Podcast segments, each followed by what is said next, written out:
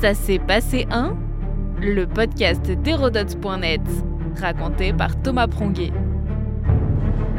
Ça s'est passé un 6 novembre 1917, la révolution d'octobre. La révolution bolchevique entre cette nuit-là dans sa deuxième phase, après les épisodes de février et la constitution d'un gouvernement socialiste, la paix, le pain et la terre s'imposent et pour longtemps. Vladimir Ilitch Ulyanov, alias Lénine, souhaite renverser la jeune démocratie instaurée quelques mois plus tôt. Le chef des bolcheviks veut mettre en place une dictature du prolétariat inspirée par les principes marxistes. Deux semaines avant, l'insurrection se prépare. Au petit matin, ce 6 novembre, la police tente de fermer une imprimerie du parti bolchevique. C'est l'occasion qu'attendaient les révolutionnaires pour agir. La révolution d'octobre, comme on l'appelle, est en marche. En réalité, elle se déroule dans la nuit du 6 au 7 novembre 1917 selon le calendrier grégorien utilisé en France.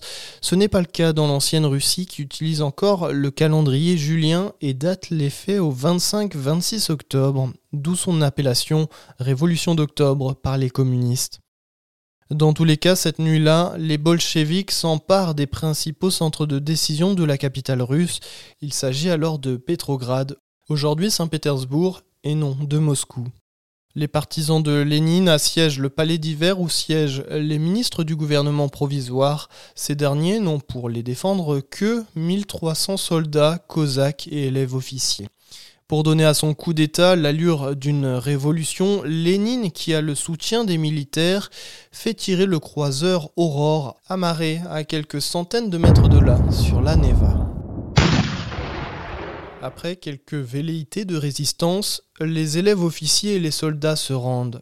Peu après minuit, le gouvernement signe l'acte de capitulation. Le 8 novembre, Lénine devient président du Conseil des commissaires des peuples. Jamais une échauffourée de si petite envergure n'a eu des conséquences aussi prodigieuses. Et une fois de plus, le sort de la capitale décida de celui du pays tout entier. Écrit Léon Poliakov dans Les totalitarismes du XXe siècle.